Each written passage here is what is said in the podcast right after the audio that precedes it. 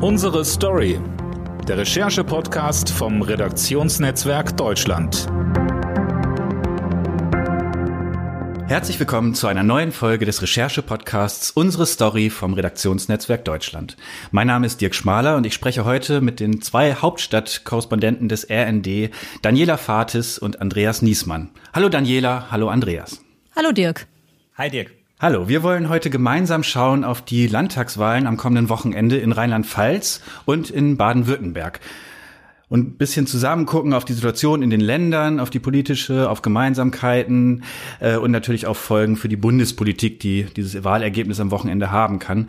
Daniela, du warst in den vergangenen Tagen in Stuttgart und Umgebung unterwegs und hast festgestellt, so viel hast du schon gesagt, dass es ein eher ungewöhnlicher Wahlkampf in Corona-Zeiten ist. Äh, wie machen das Winfried Kretschmann, der seit acht Jahren Baden-Württembergs Ministerpräsident ist bei den Grünen und seine Herausforderin äh, Susanne Eisenmann von der CDU? Wie funktioniert das? Naja, es ist einfach sehr viel ähm, ins Internet gewandert, jetzt wegen Corona. Man kann ja keine großen Massenveranstaltungen machen, das ist einfach nicht erlaubt.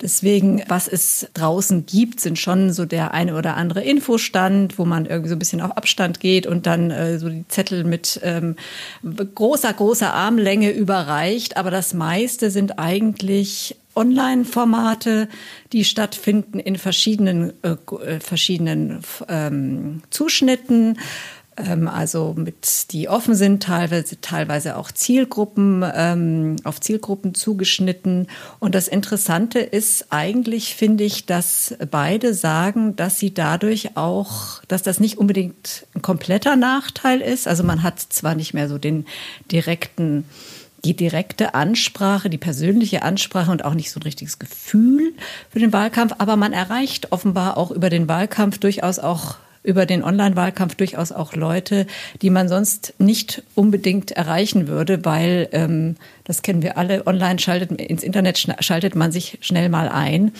Aber bis man irgendwie zu einer Veranstaltung geht, ist es halt dann doch manchmal ein weiterer Weg.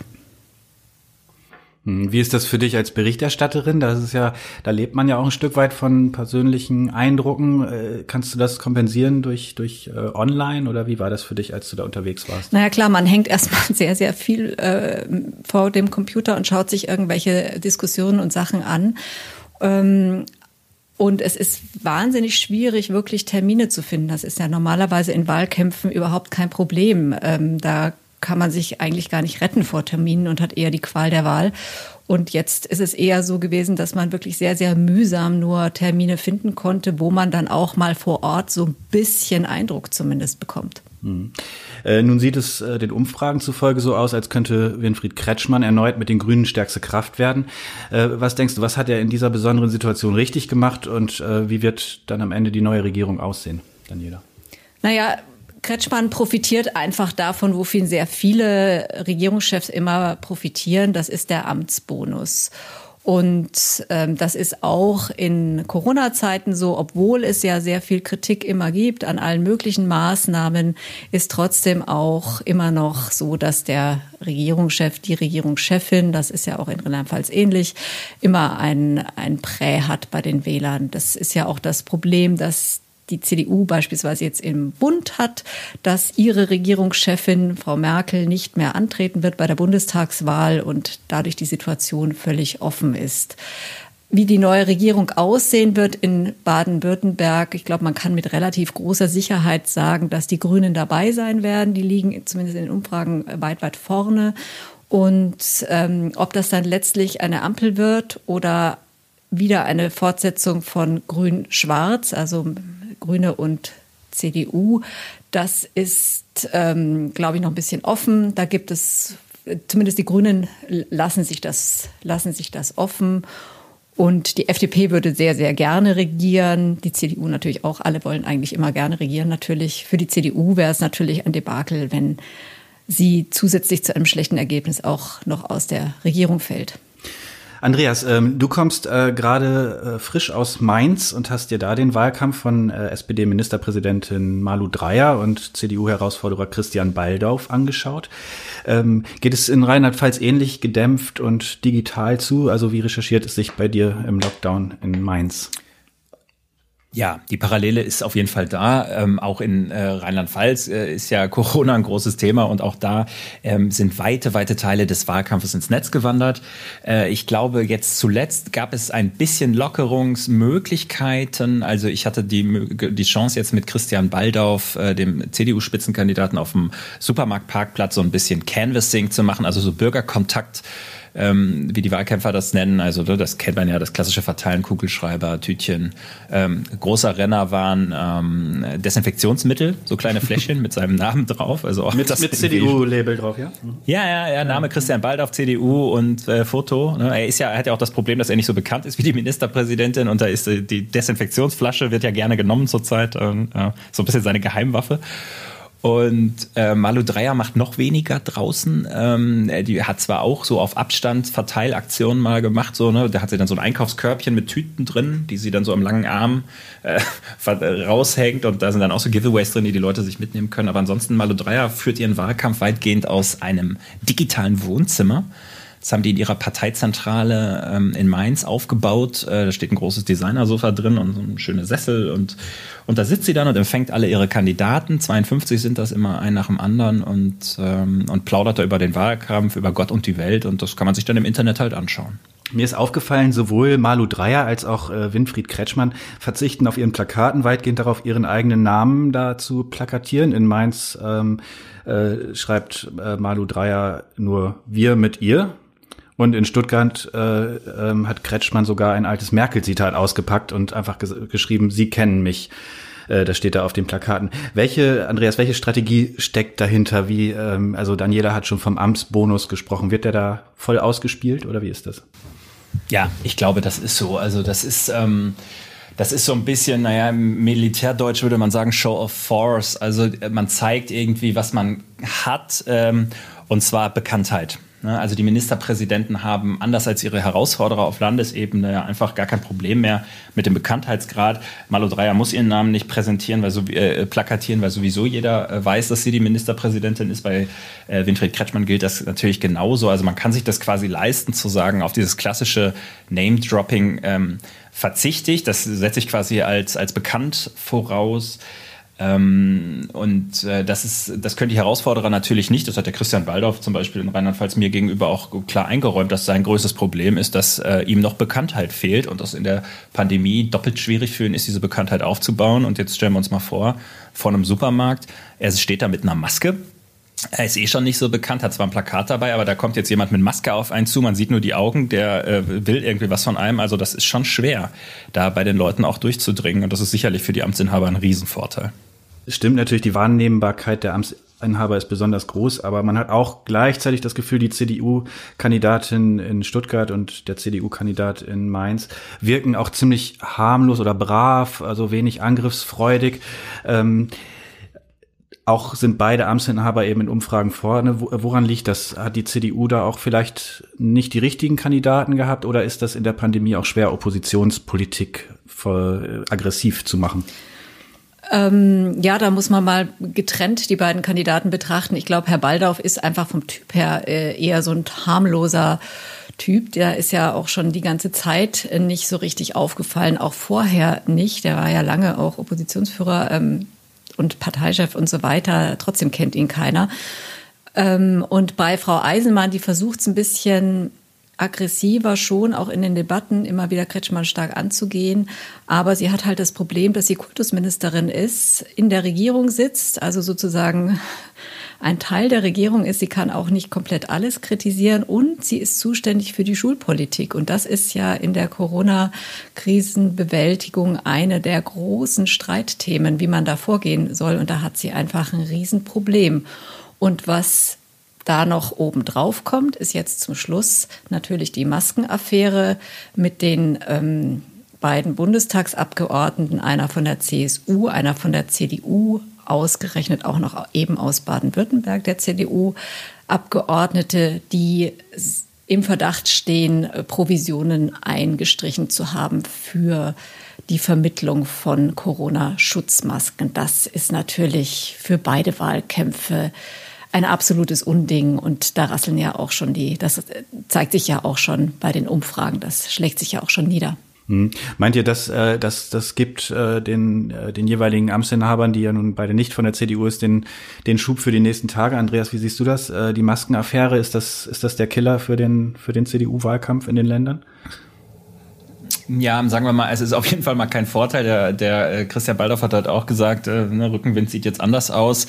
Ähm, ich glaube, dass sowohl Baldorf als auch Eisenmann, Daniela hat es ja angesprochen, vorher auch schon keinen leichten Stand hatten. So, ähm, dann kann man sagen, na, hast du äh, Probleme, kriegst du noch weitere drauf. Also ähm, äh, ja, also äh, ob, ob das jetzt zum Absturz führt, ähm, das weiß ich nicht. Oder ob die Leute dann nicht am Ende doch sagen werden, ähm, naja, es ist eine Landtagswahl und, und, und dann gucken, guckt man mal, äh, ähm, inwieweit sich das auswirkt. Aber es führt auf jeden Fall zu einer großen Unruhe in, in, äh, in beiden Ländern, das ist, ist glaube ich, klar. Und ähm, die, ähm, es killt natürlich auch die Motivation von so Wahlkämpfern ein wenig. Ne? Also das ist ja im Wahlkampf ist ja auch viel Psychologie eine Rolle und so ein Ding irgendwie so ein Knüppel zwischen die Beine geschmissen zu bekommen eine Woche vor der Wahl, das ist natürlich für so äh, Kampagnenleute und äh, Unterstützer schon echt Gift. Also äh, insofern ähm, kann kann schon, hm, ich würde sagen, vielleicht kostet es am Ende so zwei bis vier Pünktchen sowas in der Richtung. Na, das ist ja schon gar nicht unwesentlich, wenn man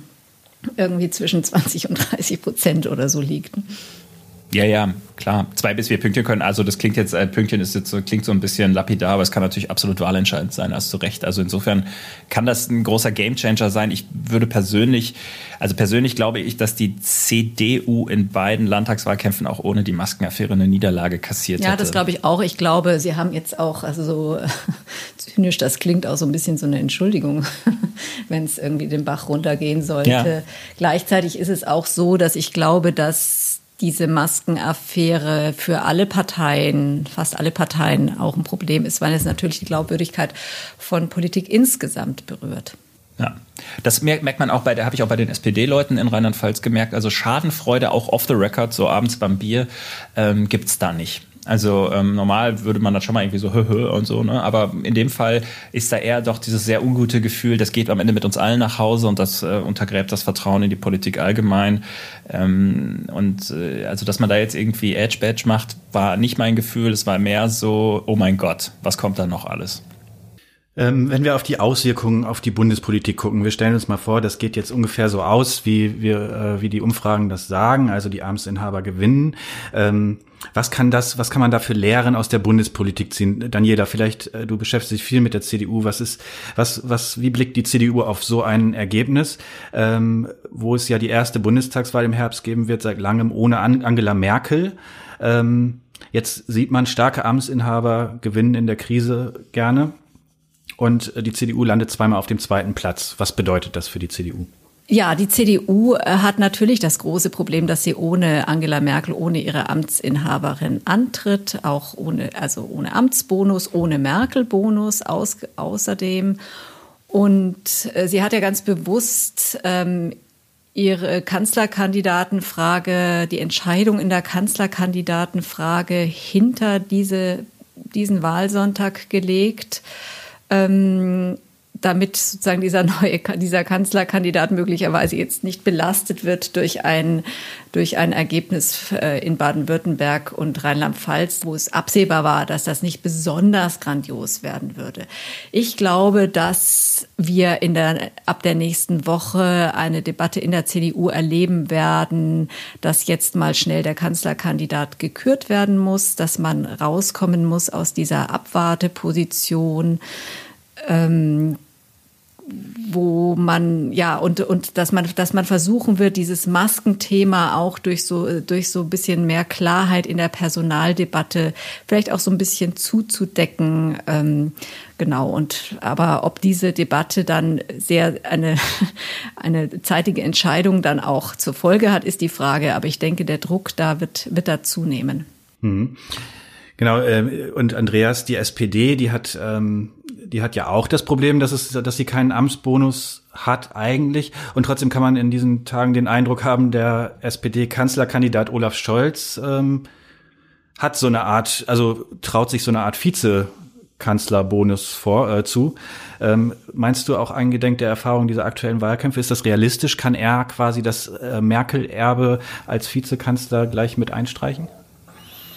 Ja, das ist zumindest das, worauf er setzt und auf das er hofft. Und ähm, er hat ja auch nicht so ähm, wahnsinnig viele ähm, ähm schlagende Argumente jetzt auf seiner Seite. Also seine Partei ist ja nun in den Umfragen, äh, auch was Kompetenzwerte angeht, jetzt nicht nur was Zustimmungswerte angeht, ähm, meilenweit hinter den anderen.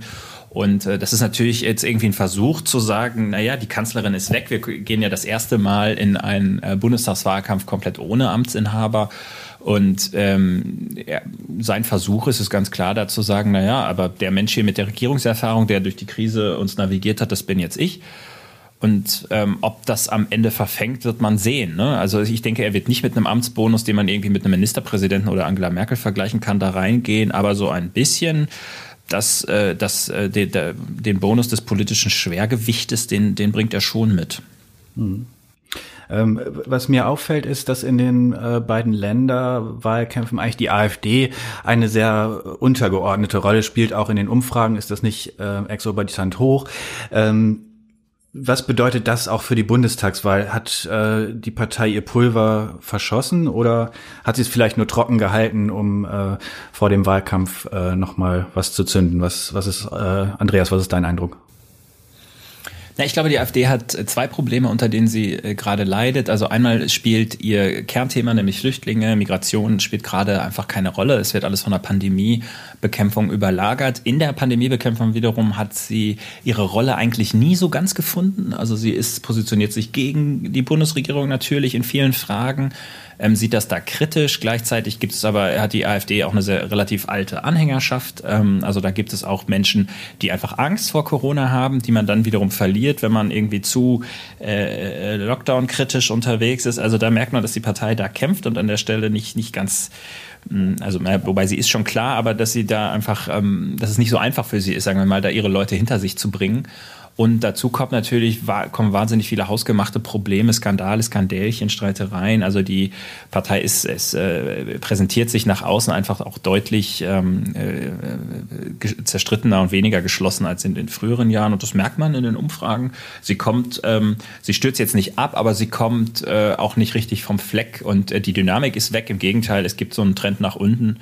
Ähm, und es ist ehrlicherweise in, in einer Phase, wo ähm, jetzt äh, die etablierten Parteien, sage ich mal, in dem Fall jetzt die Union, mit solchen Schlagzeilen irgendwie von sich reden machen, fast so ein bisschen beruhigend, weil sagen wir mal, hätten wir jetzt eine AfD im Aufwind und vielleicht mit einer charismatischen Führung und starkem Personal könnte sie da wahrscheinlich viel stärker von profitieren. Ähm, ehrlicherweise ist es, äh, glaube ich, ein, ein, großes Glück, dass ähm, dass, sie, dass die Partei zurzeit so am Boden liegt, wie sie es eben tut? Ich glaube, man kann es nicht so genau sagen. Ähm, ich stimme zu, was Andreas gesagt hat, mit diesen ganzen hausgemachten Problemen und mit den fehlenden Themen.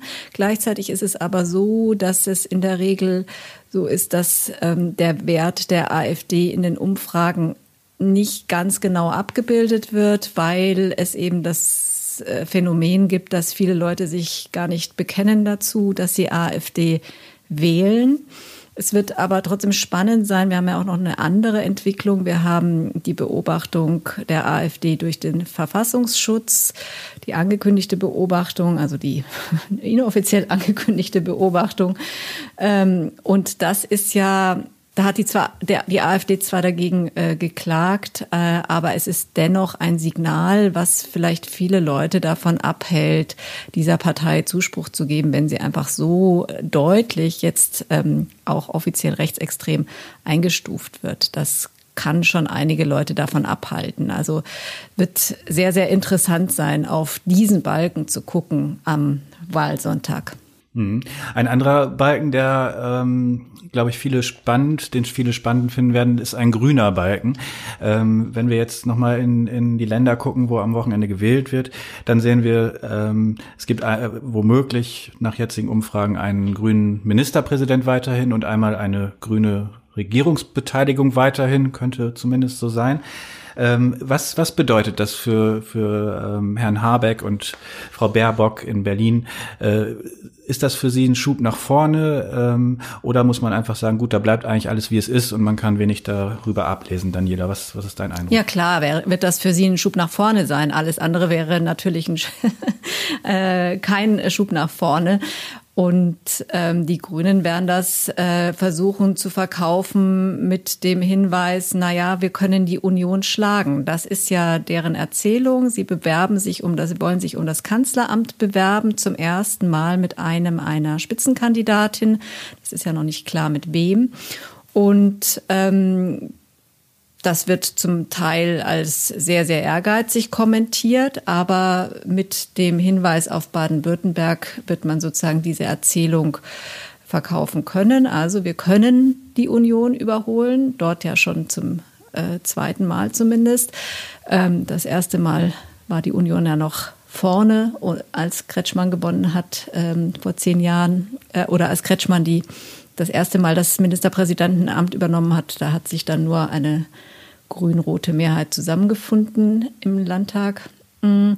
Also das, diese Erzählung wird es auf jeden Fall geben. Und auch ähm, die Erzählung in Rheinland-Pfalz lässt sich ja da fortsetzen. Da haben wir dann zwar nicht die Grünen die äh, CDU besiegt, sondern die SPD. Ähm, aber das passt dazu ja auch sehr gut. Jetzt muss man bei Rheinland-Pfalz auch dazu sagen, da sind die Grünen ja für ihre Verhältnisse erstaunlich schwach. Ich glaube, in der letzten Umfrage lagen sie bei 12 Prozent. Das ist zwar mehr als eine Verdopplung auch zum letzten Stimmergebnis, also das ist dann schon auch wiederum irgendwie gut, aber tendenziell ist Rheinland-Pfalz für die Grünen ein sehr schweres Pflaster, anders als, als Baden-Württemberg. Und ich habe mich gefragt im Wahlkampf da jetzt so ein bisschen, woran das eigentlich liegt. Ähm, ich glaube, ein Grund ist, ist, ist dass Malu Dreyer ähm, den auch wirklich viele Themen ähm, wegnimmt oder beziehungsweise sie auch besetzt. Sie sagte auch selber immer, es gibt keinen Exklusivanspruch äh, der Grünen auf Umwelt- und Klimaschutz. Also da, da räumt sie so ein bisschen, viel, bisschen was ab. Ähm, und ein anderes Ding ist aber auch, dass Rheinland-Pfalz ja schon strukturschwächer ist als Baden-Württemberg. Also wenn man da über Land fährt, äh, man merkt dann schon, es gibt viele Orte, die da ähm, verschlafen, aussterbend sind. Es gibt wenig, wenig Industrie, wenig Oberzentren, ähm, wenig, äh, wenig urbanen Raum und man merkt irgendwie schon auch ein bisschen, also flapsig könnte man sagen, Grün wählen, das muss man sich auch leisten können. Äh, und das ist vielleicht so ein bisschen der Unterschied. Also in, in, in Rheinland-Pfalz habe ich den Eindruck, ähm, werden sie auf absehbare Zeit nicht die dominierende politische Kraft sein. Ist das, ähm, aber muss einem das nicht auch äh, in der SPD äh, Sorgen machen, dass man sieht, in Rheinland-Pfalz gibt es eine starke SPD, dafür eine äh, niedrige, also wenig grünen Wähler.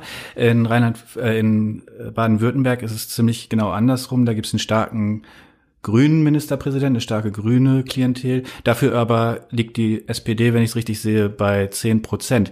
Äh, nehmen die sich gegenseitig quasi das, die Wähler so weg, dass man eigentlich nicht als SPD die Grünen bekämpfen müsste? Ja, es ist das, das äh, tausendmal schon gebrauchte Beispiel der kommunizierenden Röhren. Ähm, ein bisschen ist das, glaube ich, so. Da ist, da ist sicherlich was dran. Also, ähm, das, äh, also wenn man sagt, dass das linke Lager, wenn man die Grünen noch zum linken Lager zählen will, was natürlich äh, auch zunehmend ähm, äh, verschwimmt oder, oder nicht mehr so ist, aber ähm, dann, dann kann man das sagen, dann ist das so.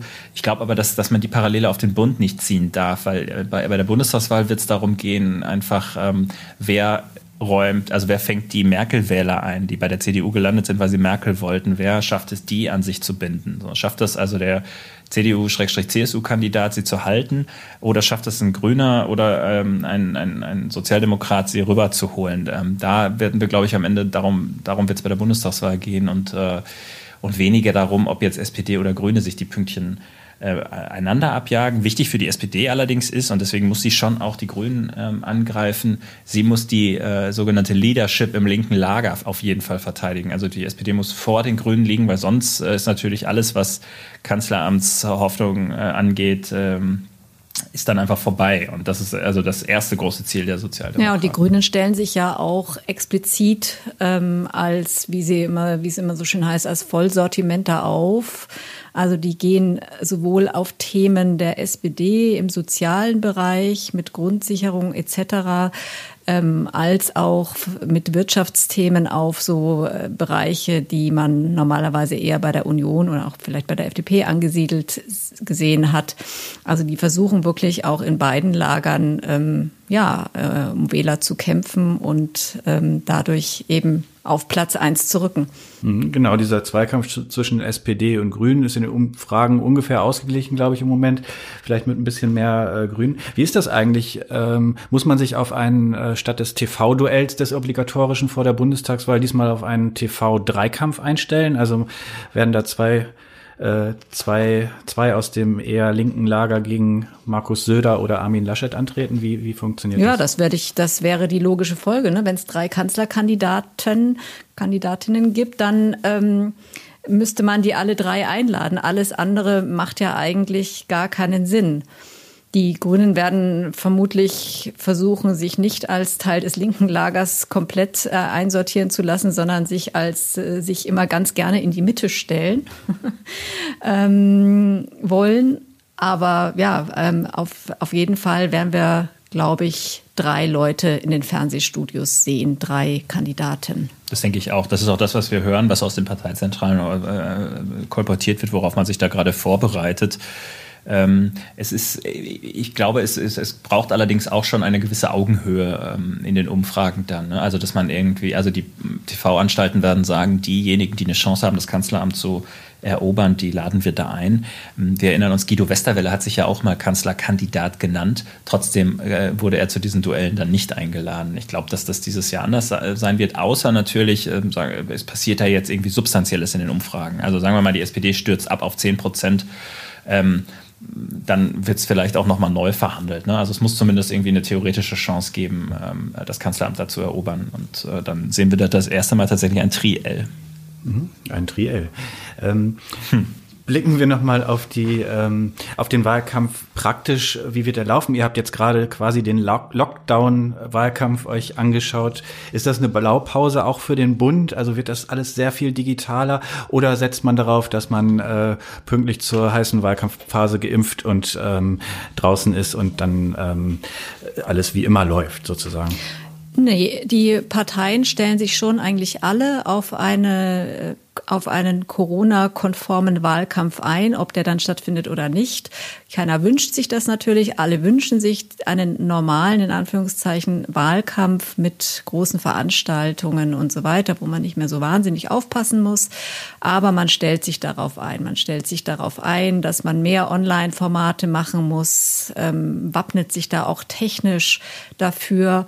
Und äh, ganz interessant ist, finde ich, dass zum Beispiel die Grünen gesagt haben, sie haben ihre, ihr Budget für Großflächenplakate, für Plakatierungen äh, deutlich erhöht, weil das im Zweifel dann auch noch so eine Möglichkeit ist, irgendwie im Straßenbild wenigstens in Erscheinung zu treten, wenn man schon keine Veranstaltungen machen kann. Entschieden wird das dann eher relativ kurzfristig, denke ich, oder relativ ja zeitnah vor der Wahl. Was gleichzeitig auch noch eine interessante Entwicklung sein wird, worauf sich eigentlich auch alle einstellen, ist, dass ein großer Teil der Wähler per Briefwahl wählen wird oder ein größerer Teil als bisher per Briefwahl wählen wird. Das sieht man ja jetzt auch schon in den beiden Landtagswahlkämpfen und das könnte sich auch im Bundestagswahlkampf zeigen, einfach weil man bei Briefwahl einfach größere Sicherheit hat, weil man nirgends hingehen muss, in keine Wahlkabine, keine Leute treffen muss und so weiter. Und ähm, das würde einen Wahlkampf natürlich auch verändern, weil der dann im Zweifel relativ viel früher anfangen müsste. Andreas, wie, wie muss man sich denn da als Berichterstatter, also als Hauptstadtkorrespondent darauf einstellen? Also die, die Briefwahl, die quasi macht ja den Wahlgang, äh, äh, verbreitert ihn auch, also dann gibt's eben wochenlang schon Abstimmung, äh, da muss man ja darauf reagieren und auch diese digitalen Formate, die äh, machen ja auch ein anderes Arbeiten möglich. Hast du da schon Ideen, wie man das, ähm, äh, wie man da sich selber auch anders aufstellen muss? Ähm, ehrlicherweise noch nicht so richtig. Ich hoffe noch drauf, dass es, äh, dass es dann doch am Ende eine, äh, zumindest in der finalen Phase, eine eher klassische Kampagne geben wird. Ähm, ich glaube, bei Briefwahlen werden wir als Korrespondenten ja auch nicht viel machen können, weil wir äh, ja die Briefe auch nicht vorher öffnen oder, oder, oder da erfahren, was da drin steht. Die werden ja in Deutschland grundsätzlich alle erst am Wahlabend aufgemacht. Ähm, insofern muss man das dann einfach irgendwie hinnehmen und die Demoskopen werden sich sicherlich darauf einstellen und gucken, ähm, ob, sie, ob sie da irgendwelche Rückschlüsse ziehen können, dass äh, eher ältere Leute dann eher mit Brief abstimmen oder so und wie sich das dann wiederum auswirkt. Ähm, was die Veranstaltung Was die digitalen Veranstaltungen angeht, ist es natürlich ansonsten so, dass uns das als Berichterstatter einerseits ein bisschen entgegenkommt, weil wir die Chance haben, mehr mitzukriegen, was deutschlandweit läuft. Äh, ne, sonst muss man halt immer mühsam reisen ähm, zu so einem Wahlkampftermin. Jetzt, wo alles inzwischen gestreamt wird, kann man sich auch vieles äh, dann vom Schreibtisch angucken. Also man kriegt mehr Input. Gleichzeitig fehlt einem aber ja ganz viel. Ne? Daniela hat es eben auch schon gesagt, die Atmosphäre, ähm, das Gespräch am Rand, ähm, äh, der, der, Austausch mit den Menschen, irgendwie zu sehen, wie kommen die Kandidaten an. Ähm, also insofern ein kleines Plus für uns vielleicht, dass wir mehr mitkriegen, großes, äh, na, großes äh, Minus, äh, dass uns vieles durch die Lappen geht und dann müssen wir einfach gucken. Ich glaube, die Pandemie ist für uns alle in vielen gesellschaftlichen Bereichen ähm, eine Herausforderung und neu und das gilt jetzt für uns Parlamentsberichterstatter und die Parteien natürlich auch. Hm.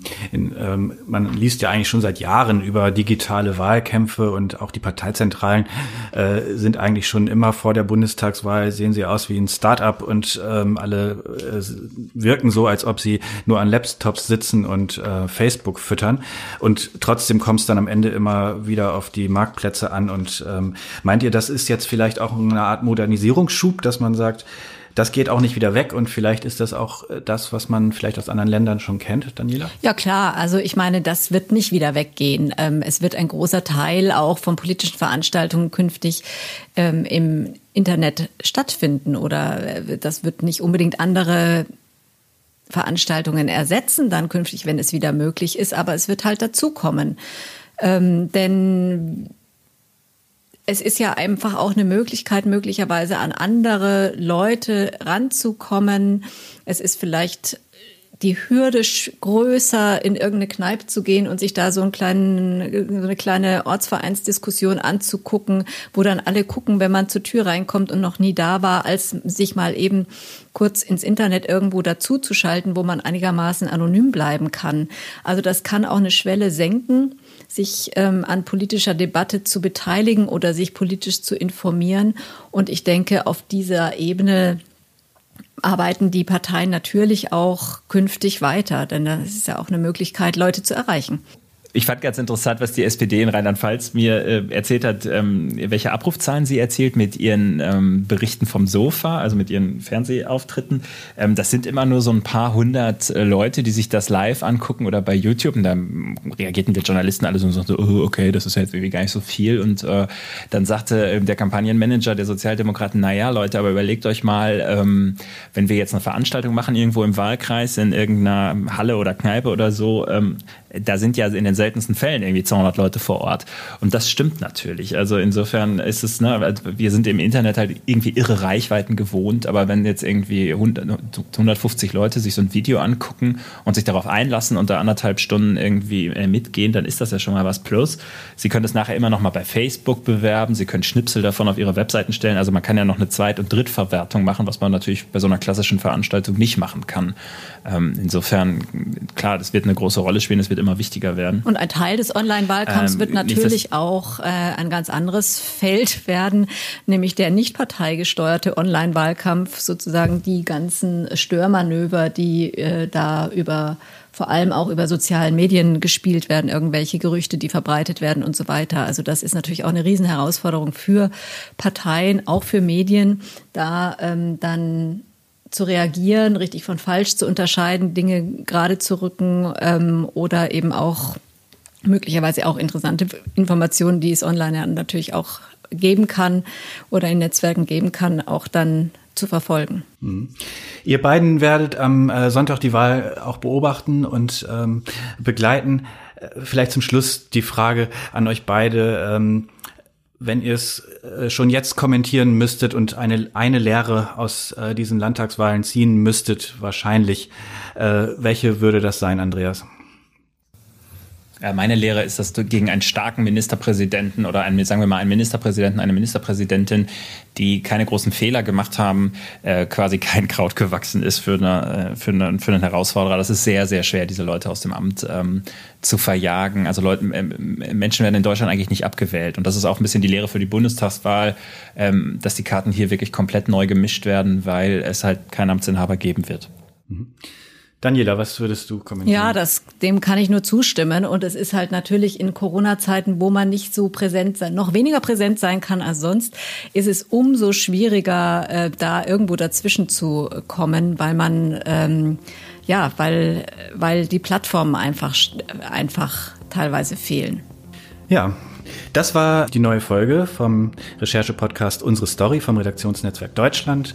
Zu Gast waren Daniela Fates und Andreas Niesmann, beides Hauptstadtkorrespondentinnen des Redaktionsnetzwerk Deutschland. Und vielen Dank euch beiden natürlich nochmal. Gerne. Gerne.